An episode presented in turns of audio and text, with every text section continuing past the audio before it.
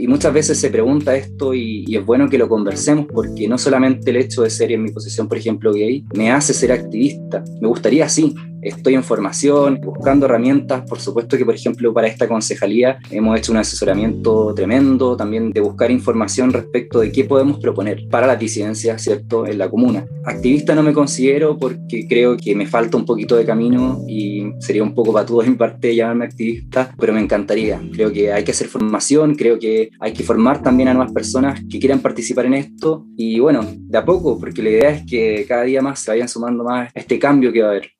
Hola, hola, les habla Alonso Poblete, la voz y cuerpa de Un Gay en Chile podcast.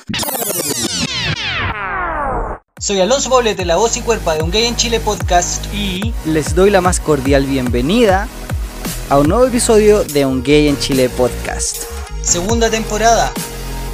Activismo LGBTIQA+, testimonios de vida, reflexiones. No estás sole.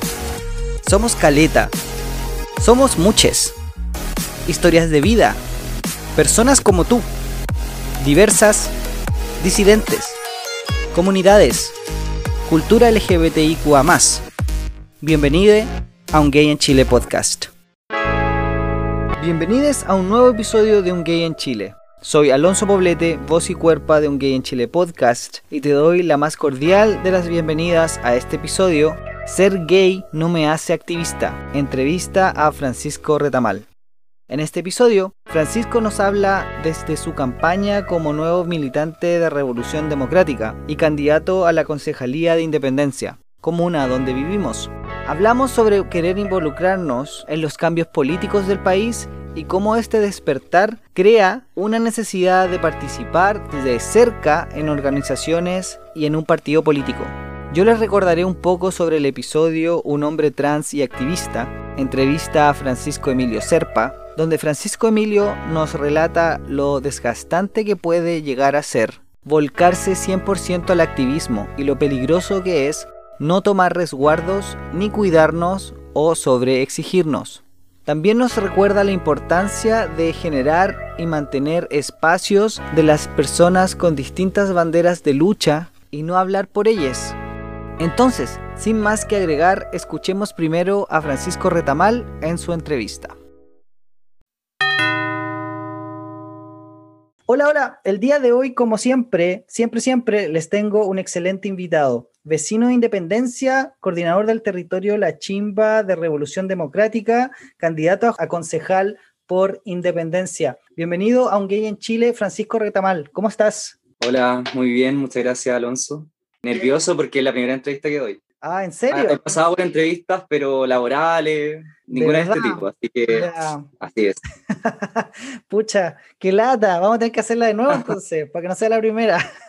siempre las primeras veces son malas, cuando uno pierde la virginidad es malo. Claro, no, no, pero démosle con confianza, ¿no? Ya, ya, vamos a hacerlo entonces. Oye, ¿por qué no nos contáis un poquito de ti? ¿Quién es Francisco Retamal entonces?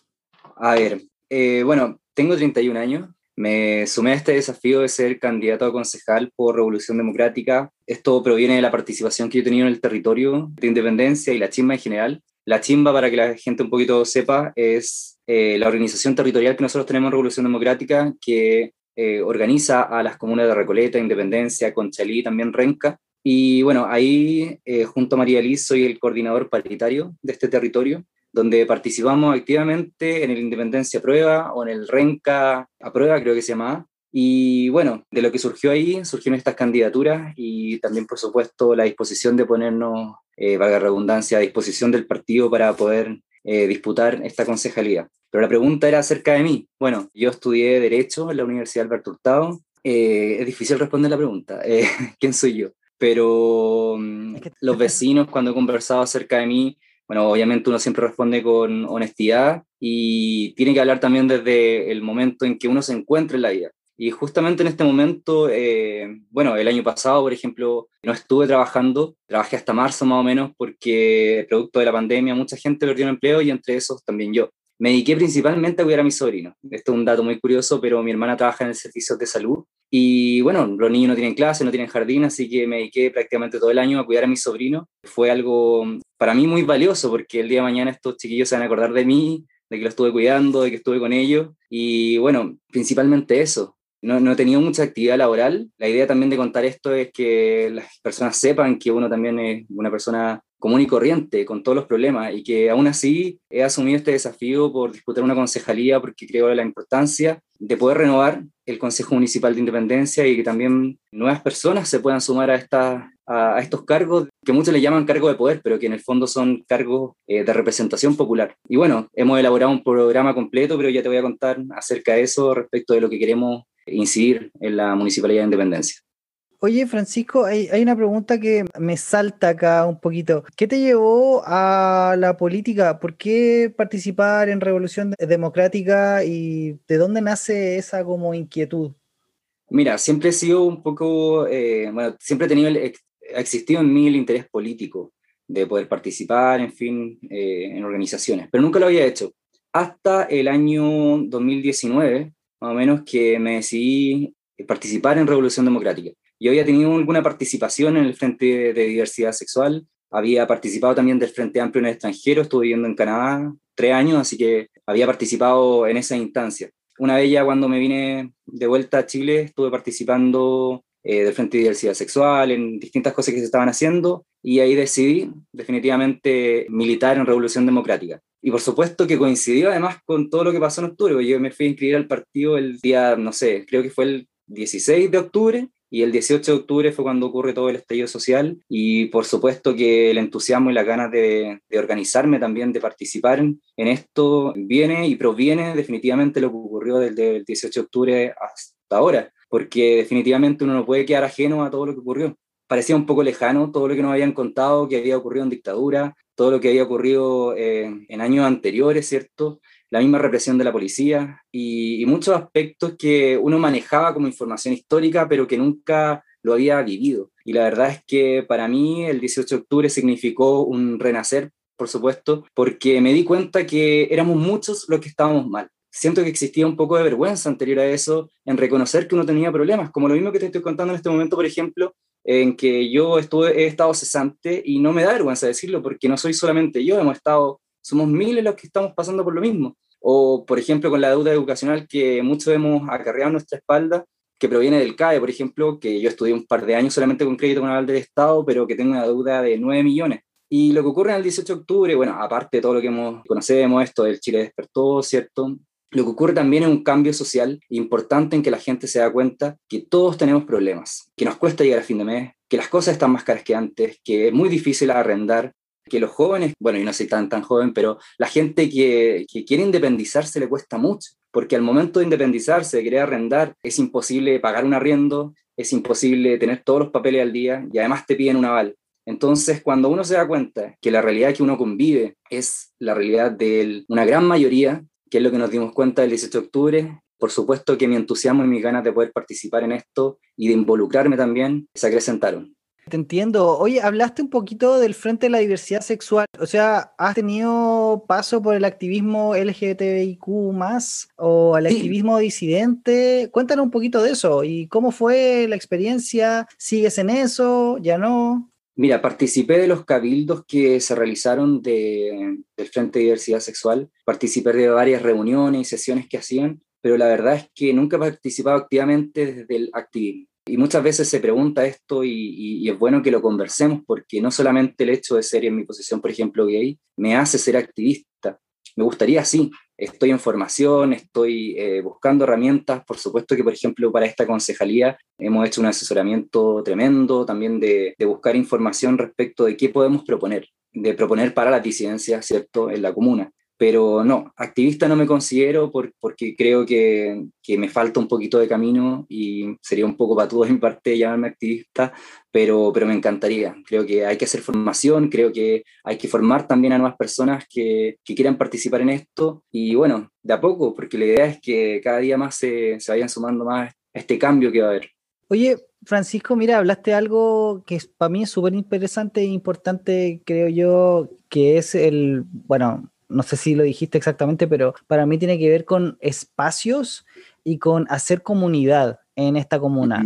Independencia es una comuna súper chiquitita, tiene súper pocas áreas verdes, que ese es un punto, yo creo, súper crítico que tiene la comuna. Y pensaba yo en espacios o en lugares donde, no sé, las personas, por ejemplo, disidentes, nos reunimos, nos juntamos, no sé si están dentro de la comuna. ¿Cuál es la visión que tienes tú, Francisco? ¿Y hay algún proyecto o, o qué has averiguado hasta el momento? ¿Cuáles son tus planes al respecto?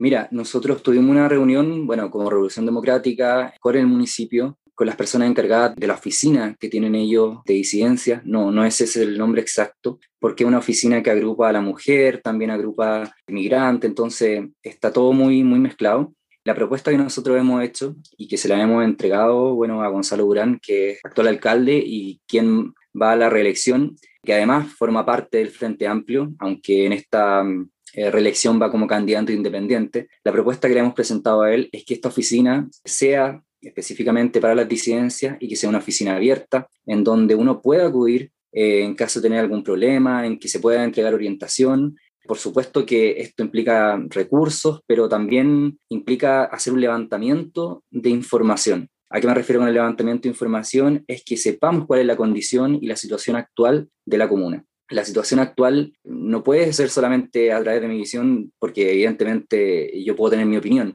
pero la verdad es que tenemos que hacer un levantamiento de información eh, en donde se puedan sumar todas las personas que se sientan parte de las disidencias sexuales, eh, en donde ellos puedan contar su experiencia, eh, donde puedan, podamos conocer respecto de qué tan seguro, por ejemplo, se sienten en la comuna. El plan que nosotros hemos presentado en tema de seguridad no solamente habla del tema punitivo, porque no solamente es un delito, por ejemplo, que te griten, eh, no sé, maricona en la calle, como es el caso de muchas mujeres lesbianas, o no sé, o alguna pareja que los vayan a humillar. Hay muchas veces que no se pasan a delito, pero por supuesto que ahí uno no se, uno pierde la seguridad en la comuna, ¿cierto? Y es ahí donde nosotros quisiéramos llegar, primero con una instancia participativa, porque sería súper fácil llegar al Consejo Municipal y decir, bueno, yo presento esto y estas las propuestas, y la verdad es que no es tan fácil. La idea es que estas propuestas sean además participativas, en donde nosotros podamos hacer este levantamiento, conocer la información, cuántas son las personas que viven en la comuna y que por supuesto quieren sumarse a esto y, poder hacer un cambio total, en donde también los organismos eh, municipales, ¿cierto?, puedan acoger personas, donde hay una cuota y también muy focalizado en temas eh, educacionales, donde se pueda promover la educación integral respecto de, cómo se trata a, a la disidencia hoy en día. Y también, por supuesto, eso también se tiene que hacer en las instituciones públicas porque todo el sistema se tiene que ver mermado con estas características, desde la atención del servicio público, ¿cierto? Cuando uno va a un CEFAN o cuando te atienden, no sé, en un colegio por alguna matrícula, va a ser muy importante, va a ser interesante, vamos a llegar a la concejalía con toda esta batería de propuestas y bueno, por supuesto que también las tiene Gonzalo Durán, que sin duda estoy seguro que va a ser reelegido y él las va a acoger y va a ser promotor de esto también. Ok, súper. Oye, y respecto a otro tipo de propuestas, ¿cuáles son las principales que tienes tú? ¿Qué cambios te gustaría implementar si es que sales escogido como concejal en Independencia? Mira, hoy en día mucha gente también nos ha preguntado de las propuestas, nosotros nos hemos focalizado en tres áreas principalmente. Por supuesto que el tema de seguridad está ahí en la lista. Es el punto de vista también desde la seguridad con una visión un poco más, vuelvo a, ser reiterativo, pero respecto del tema punitivo, porque muchas veces la gente dice, bueno, pero es que, no sé, me asaltaron y quiero ver resultado inmediato. La verdad es que el tema de la seguridad se tiene que tratar en comunidad, se tiene que tratar en comunidad porque tenemos que sentirnos seguros dentro de la comunidad primero. Entonces, no solamente es un tema que podamos solucionar simplemente por llegar a la concejalía, pero es un tema que tenemos que conversar, en donde tiene que haber una coordinación entre las policías, entre la seguridad municipal y entre los vecinos también. Hay muchos vecinos en la comuna que se han querido organizar, han querido poner cámaras en sus pasajes. Muchas veces la reja no es la total solución porque no sirve mucho encerrarse en su pasaje si en el resto del exterior va a seguir ocurriendo una sensación de inseguridad, ¿cierto? Entonces, una de las principales propuestas es el tema de seguridad, eh, la organización con los vecinos. Luego está el tema de desarrollo, yo lo he llamado desarrollo, pero implica todo lo que tiene que ver respecto a cómo construimos la ciudad desde el plan regulador para los edificios, las edificaciones de altura, por ejemplo, hasta cómo repensamos también la ciudad respecto de, las plazas y, el espacio público que podamos nosotros obtener. Y el tercer punto, pero no por eso menos importante, son los servicios de atención, los servicios públicos, en donde hemos querido poner el foco de atención respecto de no solamente la atención, porque obviamente uno va a un CEFAN y tiene, recibe un tipo de atención, pero también poner el foco en los trabajadores, porque muchas veces los trabajadores están sometidos a grandes presiones que devienen también respecto de que no hay personal, por ejemplo, o de que no están recibiendo eh, las condiciones laborales adecuadas. Así que el servicio público lo estamos mirando desde ese punto de vista para poder solucionar ciertos problemas que puedan requerir en la comuna. Hemos querido hacer estas propuestas solamente porque no implican mayor gasto, no implican un, un, costo adicional. Una vez que nos posicionemos en la concejalía, como espero, vamos a poder proponer también con recursos ya un poco más, más establecidos. Así que por ahora no, no, podemos proponer, por ejemplo, no sé, construir un par de casetas de seguridad si no estamos hablando de recursos, por ejemplo. Muchos candidatos a concejales hacen eso y la verdad es que, claro, sirve para la campaña, pero en la realidad no mucho. Oye, y bueno, en el caso mío personal, para mí es súper importante el tema de las áreas verdes y lugares de esparcimiento, plazas, parques, etcétera. ¿Hay algo de eso en el proyecto? Respecto a áreas verdes, dices tú. Ajá. Mira, eh, claro, bueno, en la parte de desarrollo nosotros hemos pensado, por supuesto, buscar espacios públicos o municipales en donde se puedan recuperar áreas verdes. Hemos tenido una reunión también con Gonzalo respecto a esto. Sabemos cuáles son los futuros proyectos que se vienen. Puedo asegurar que se vienen proyectos muy interesantes para la comuna. Al menos hay tres parques que se están pensando a futuro. Todo esto también tiene que ver con recursos que vienen desde el gobierno regional, así que no hay que apresurarse con eso, pero sí se tiene pensado en la recuperación de espacios públicos. La comuna de nosotros es una comuna chiquitita, que el precio hoy en día está súper elevado por el producto de la inmobiliaria, entonces recuperar, por ejemplo, eh, espacios es muy difícil, pero los que ya existen, someterlo a un cambio para poder eh, transformarlo en áreas verdes. Ok, vale. Oye, ¿y nos podía explicar cómo funcionan las votaciones? Porque ¿cuántas personas componen la... eso, ¿cómo se llama? ¿Se llama Consejo Municipal?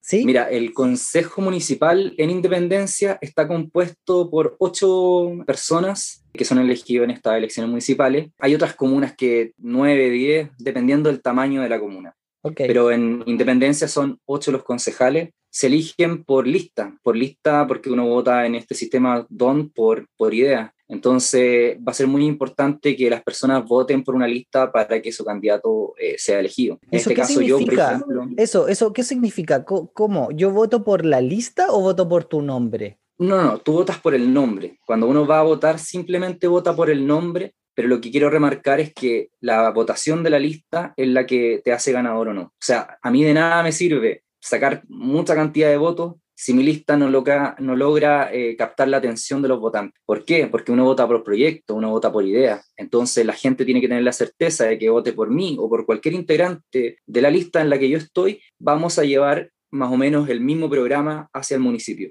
Entonces en este caso, cuando se vota por un candidato, se tiene que confiar o se tiene la confianza de que el resto de los candidatos de la lista están en la misma línea, están en la misma idea. Por ejemplo, nuestra lista está compuesta por personas de la Convergencia Social, del Movimiento UNIR también. Tenemos también un candidato independiente y, bueno, los, dos, bueno, los tres candidatos que somos de Revolución Democrática en la comuna. Ok, ¿y cómo se llega entonces a ser concejal?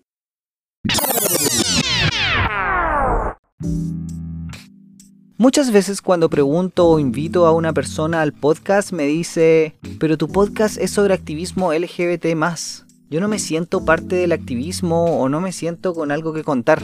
Es mi labor como entrevistador poder sacarle el jugo a mis entrevistades y poder compartir sus reflexiones, sus experiencias y vivencias que nosotros al escucharlas podemos aprovechar. Creo es valorable escuchar una voz joven y con poca experiencia en el activismo para que quizás tú que nos estás escuchando, te entusiasmes, te contagies de energía y quieras empezar a cambiar Chile y construir un nuevo Chile hoy. Creo el testimonio de Francisco es importante porque refleja algo que espero a muchos nos esté pasando, involucrarnos, estar metidos en todos los espacios. Si vivimos en el mismo territorio, ¿por qué no estar presentes? ¿Por qué no tener representación?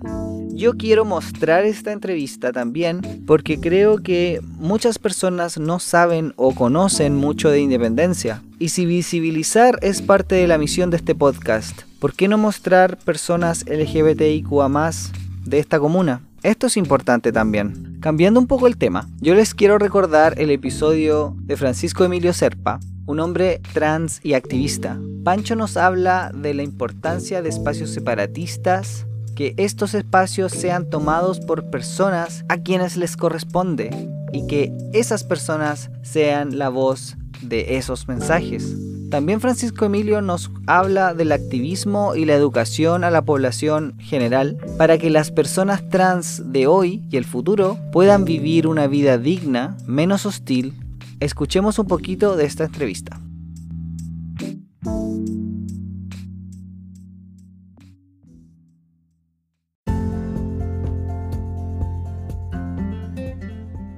Los hombres trans hemos estado siempre muy invisibilizados, ¿cachai? ¿no? Obviamente que tenéis que pensar que igual nosotros estamos como dentro de, no sé, como que en el privilegio de ser hombres, lamentablemente, qué horrible. Y le digo, oye, loco, hagamos un, live así como el Día de la Visibilidad y le damos.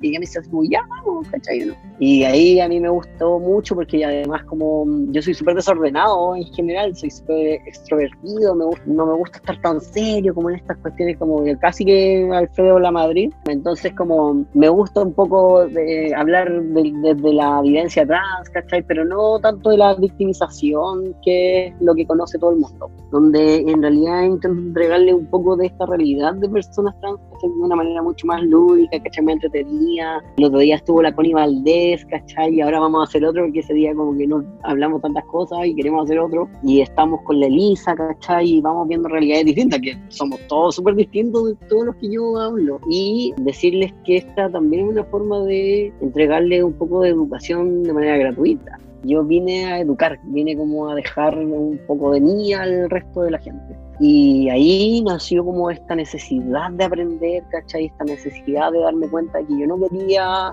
que la gente me viera como el pobrecito, que, la gente eh, estuviese llena de prejuicios. Y con todo lo que le pasa a uno siendo trans, ¿cachai? Yo con los años me di cuenta que yo no quería que a la gente trans más joven le pasara lo que nos pasaba a nosotros, ¿cachai? ¿no? Y ahí me metí y y tengo el don también como el de poder contar mi historia, de, que la gente le guste escucharme, ¿cachai? Además estudié psicología, entonces tengo como, como que respaldo todo esto como con, lo que la gente quiere entender también y, porque tengo la capacidad de, de ser resiliente, ¿cachai? Un poco, porque igual no es algo menor, el ser activista trans también te da como para que tú abras todas tus heridas, porque cualquier persona puede hablar de las personas trans. Yo puedo hablar de, no sé, de los migrantes, ¿cachai? Yo no soy migrante, yo puedo hablar de los gays, pero no soy gay.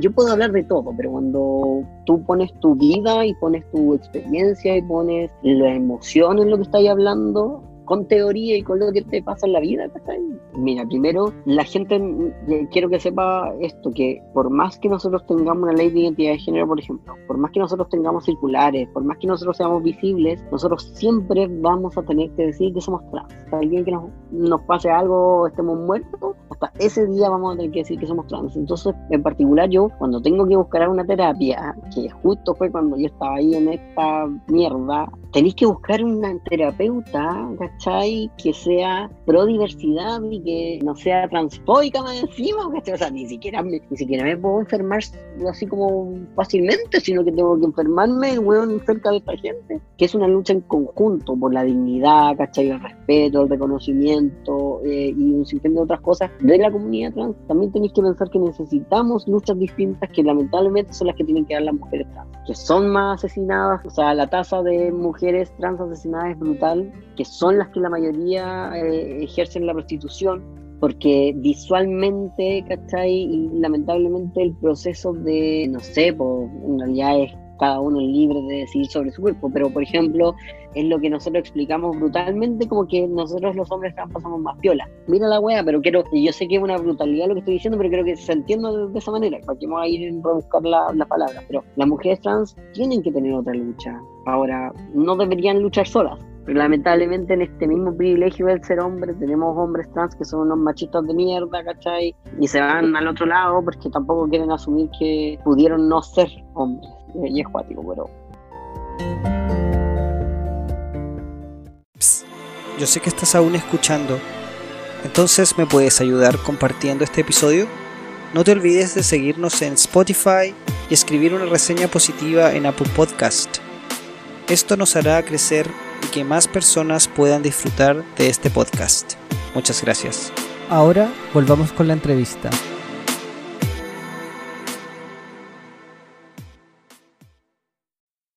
¿Tienes que ser una de las ocho mayorías? ¿Cómo funciona el sistema? Mira, bueno, depende mucho de la lista en la que uno esté. Te voy a dar ejemplo anterior del Partido Socialista, que fue en lista única, y ellos lograron arrastrar cuatro o cinco candidatos, no recuerdo muy bien, cuando hablo de arrastre es porque la lista copa la gran cantidad de votos. Entonces, si una lista saca muchos votos, eso implica que tiene más posibilidad de tener cupos en la concejalía. Entonces, para reforzar la lista, cada comando, cada partido político se encarga de revisar que, que, los candidatos a concejales sean competitivos más o menos para poder tener una lista fuerte. Nosotros lo que hemos presentado en Independencia es una lista que cumpla esas características. Por ejemplo, desde Revolución Democrática nosotros llevamos a una candidata que es Carla Ortiz, que es mi compañera. Ella viene del mundo del feminismo. Tenemos a Claudio Ipinza, que él ha trabajado en ollas comunes en la, en la Juan Antonio Ríos, por ejemplo, y la cuota que estoy cumpliendo yo es la de, de diversidad sexual. Entonces, la idea era presentar una lista en donde nosotros estuviera compuesta por un amplio espectro de diversidad, por así decirlo. Entonces es importante eso. Hay otras listas que llevan solamente candidatos hombres, por ejemplo, o hay otras listas que solamente están focalizadas en, por poner a sus candidatos del partido.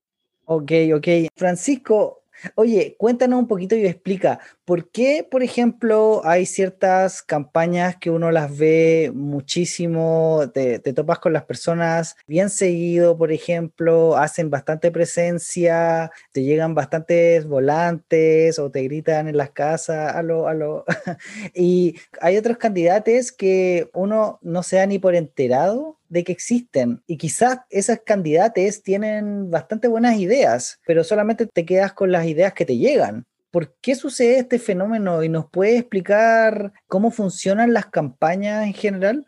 Mira, eh, actualmente en la Comuna Independencia hay alrededor de, no estoy seguro, pero 40, 50 candidatos a concejales. La verdad es que no todos los que se ponen a disposición de su partido o movimiento eh, necesariamente están interesados en llegar a la concejalía, eso hay que decirlo, porque obviamente esto se hace también como para rellenar listas, como se le, se le llama, por así decirlo, porque obviamente la lista además, perdón, se me olvidó decir eso antes, la lista tiene que estar compuesta por ocho candidatos.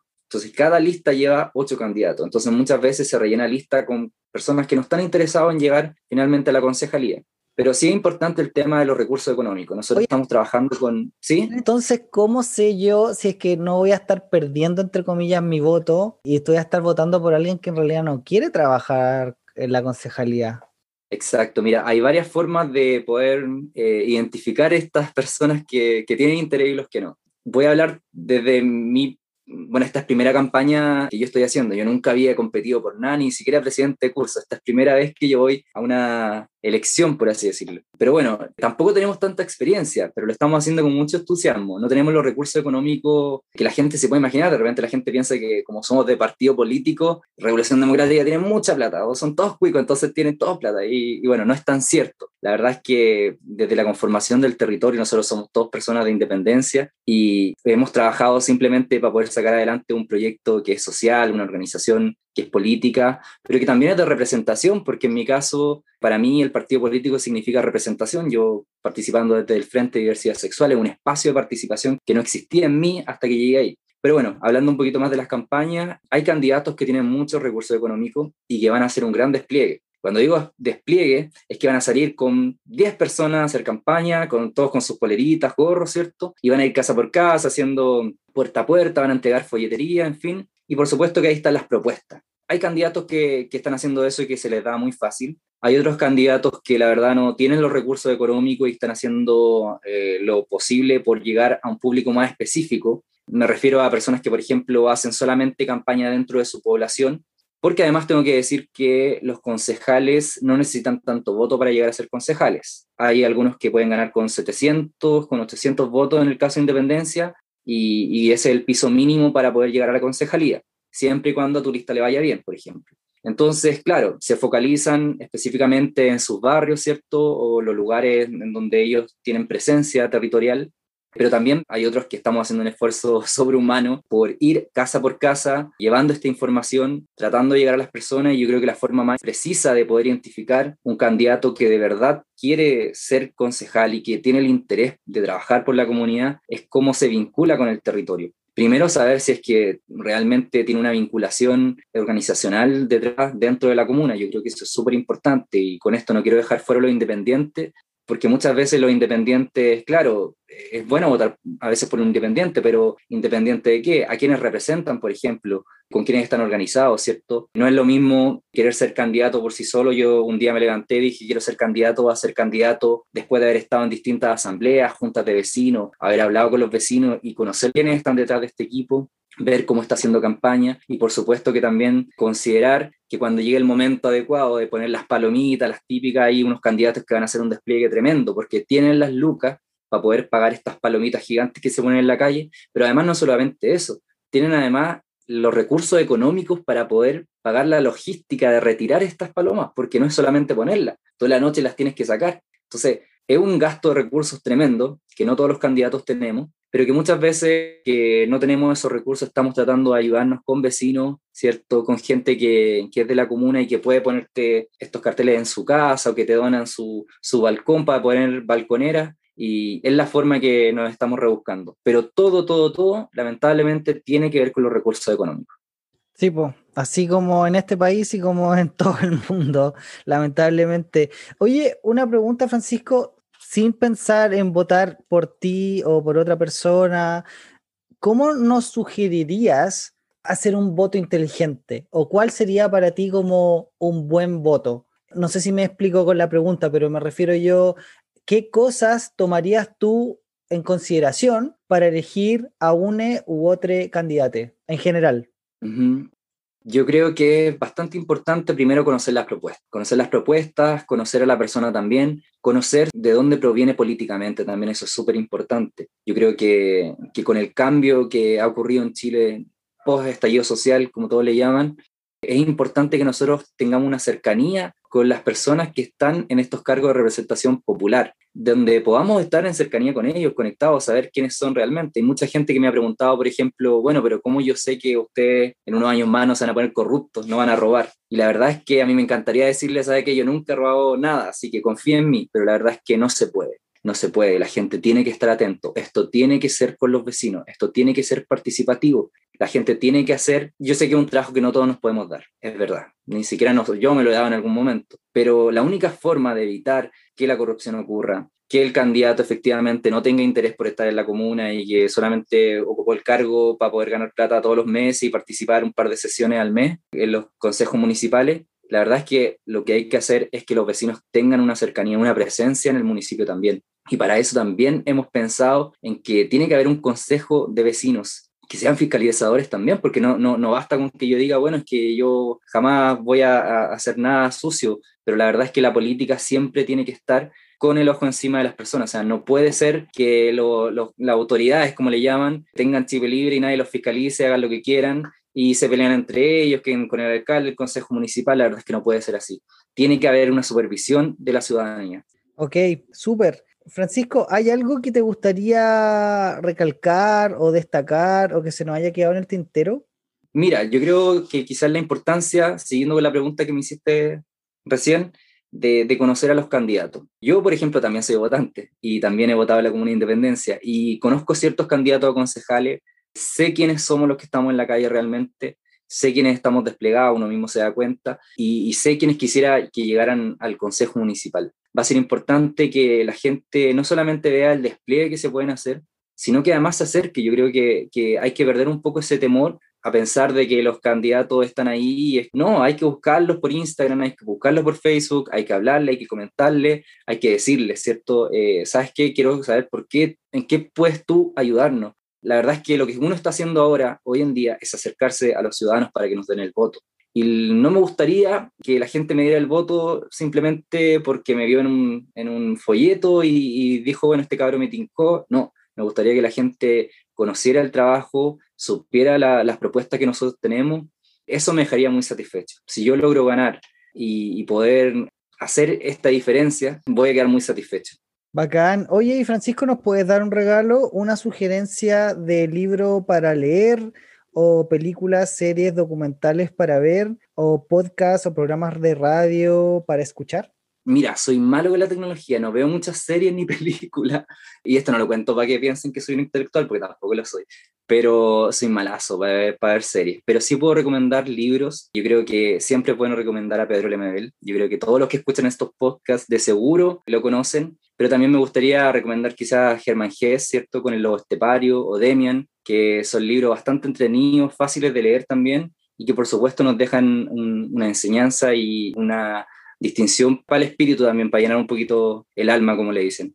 Buenísimo. Entonces, Francisco, ahí vamos a terminar nuestra entrevista. Fue un gusto haber conversado contigo. Espero que las personas que están escuchando también hayan podido aprender un poquito más sobre este proceso, haberte podido conocer y, bueno, y saber también de que hay personas que están trabajando y que quieren lograr representatividad en, en puestos que son súper importantes, de que haya representatividad sobre todo de personas LGBTIQA que tengan una visión, que sepan realmente qué es lo que es ser y, y que estén mostrando la diversidad que hay en Chile, porque las personas que nos estaban representando no eran realmente una muestra como tan fidedigna de lo que es el Chile de hoy, creo yo y desde todos los espacios también de participación. Yo mismo acá lo he, lo he dicho, eh, lamentablemente me gustaría poder presentarme acá y decir, bueno, yo soy activista, pero claro, hay un trabajo de fondo de las personas que son activistas. Ellos han tenido un, un trabajo, un conocimiento, han estudiado esto,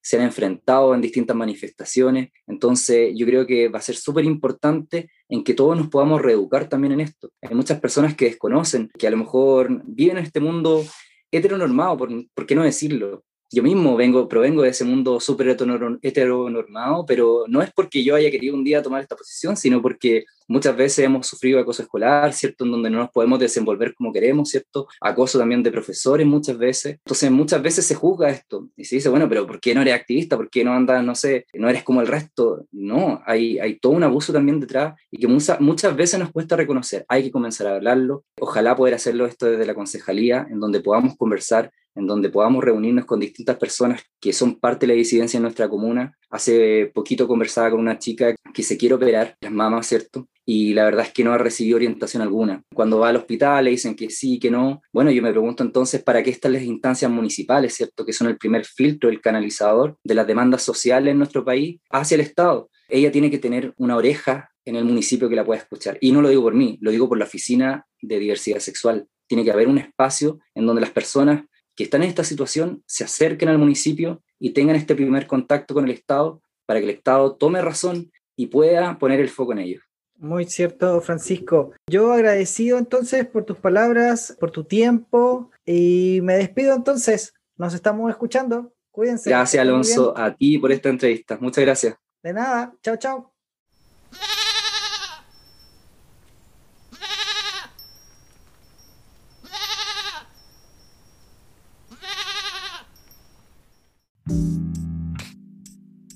Francisco nos dice que no por ser gay significa que tú sabes las problemáticas y las luchas de nuestra población, y menos las de las otras letras o etiquetas de la larga sigla LBTIQA, etc. Es importante entender eso, pero sé que si eres un auditore fiel de este podcast, ya lo sabes. Hay mucho que no sabemos ni conocemos, y les hetero tampoco, digamos, que sepan mucho de su cultura.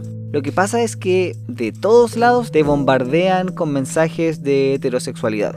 Yo creo lo importante aquí es educarnos y si ya estás escuchando este podcast y este episodio es porque te interesa conocer más. Quieres saber más de nuestra cultura, vivencias, idiosincrasia, etc. Yo te lo agradezco mucho porque tenemos que saber quiénes somos para poder entender cómo llegamos hasta aquí. Gracias por escucharnos. Y bueno, ¿Ya sabes quién es tu candidato a concejal? Creo hay posibilidades reales de conocer personas nuevas y con visiones innovadoras, pero que difícilmente lo haremos si no nos damos el trabajo de buscarles. Quizás estés escuchando este episodio años después, quizás no seas de Chile, pero creo que conocer los procesos y situarnos en el contexto histórico y local nos da mucha información de quiénes éramos en ese momento en esta entrevista.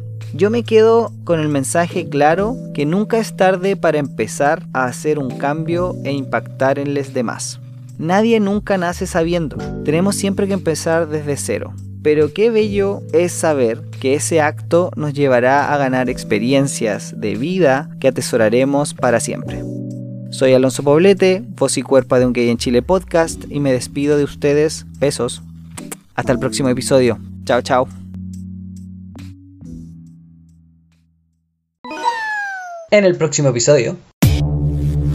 Voy a partir diciendo que yo nunca desconocí la realidad LGBT, ¿ya? Eso, ese es como mi punto de partida. Para mí no era una diferencia un gay o una lesbiana de una persona cis, heteronormativa y lo que fuera. Ya todas las personas tienen sus derechos, todos tenemos los mismos derechos, somos seres humanos, son derechos humanos. Y yo nunca vi como la existencia de una diferencia entre una persona gay de una persona hetero, pero no me reconocía como parte de la diversidad antes. Sin embargo, al ir creciendo me di cuenta de que no hacía esa diferencia porque en mi experiencia de vida yo había normalizado que existían los gays, las lesbianas, los transexuales y todo eso. Entonces no necesitaba como yo decirlo, sino que solamente lo tenía internalizado. Y a medida de que fui creciendo, me fui dando cuenta de que yo creo que el 80% de mis amigos son gays y lesbianas. Y, por algo será, pues, ¿cachai? Como que fuerte la prima, por algo será. Me di cuenta de que efectivamente esa normalización la sentía porque yo también me sentía así. Yo me considero una persona bisexual hoy día. El tema de la bisexualidad también es algo que me ha, me ha costado como un poco llegar a ello. porque yo no soy como una persona que, como que tenga como muchas relaciones afectivas. Me cuesta un poco como llegar a ese punto porque me dedico a otras cosas básicamente. Me gustaría cambiar el hecho de que las organizaciones sociales y comunitarias tuvieran espacios donde reunirse. Hoy día es súper difícil que las juntas de vecinos te presten la junta de vecinos para que te organices con tu amigo si soy rapero, porque son puros delincuentes, ¿cachai? Esa, esa es como la opinión popular. Y no es así, po. y tenemos un centro cultural que es gigante, maravilloso, hermoso, que tiene todas las comodidades y todas las cosas que queráis, pero tenéis que pagar para pedir una sala. Entonces, las organizaciones sociales autogestionadas, autoconvocadas, que con cuea tienen para pagar, juntan plata entre ellos mismos para comprar un lienzo, una tela para hacer un lienzo, la pintura o los materiales de las cosas que quieran hacer para utilizar. Por ejemplo, como el boom que necesitan las organizaciones es como el parlante con el micrófono, porque cuando vayas a hacer una actividad necesitáis tener como a disposición herramientas para poder trabajar. Y esas cosas las tienen que autogestionar ellos, ¿cachai? Para su organización. Tenemos que brindar espacios seguros para la comunidad, eh, para que puedan desarrollar sus actividades. Yo respeto caleta que la gente esté chata de los políticos. Yo también estoy chata de los políticos antiguos que tienen otras lógicas de administración, que tienen otras lógicas de organización. Pero nosotros somos jóvenes, tenemos ideas jóvenes, tenemos la necesidad de reformar lo que la política antigua destruyó. Nosotros como jóvenes también somos un aporte para rejuvenecer la política partidista. Hoy día, por ejemplo, que una mujer, ¿cachai? Que se considera activista por la diversidad sexual sea dirigente de una juventud es una lucha histórica, una lucha que dieron los compañeros anteriores a mí, que también eran de las diversidades, para poder permitir que yo hoy día siendo mujer y siendo bisexual pueda tener este cupo de representación. Y hoy día, por ejemplo, nuestro partido en Arica tiene una compañera activista trans del MUMS que es candidata a concejala. Entonces, efectivamente, la política que hoy día nosotros estamos desarrollando no es la política que existía hace 20 años atrás.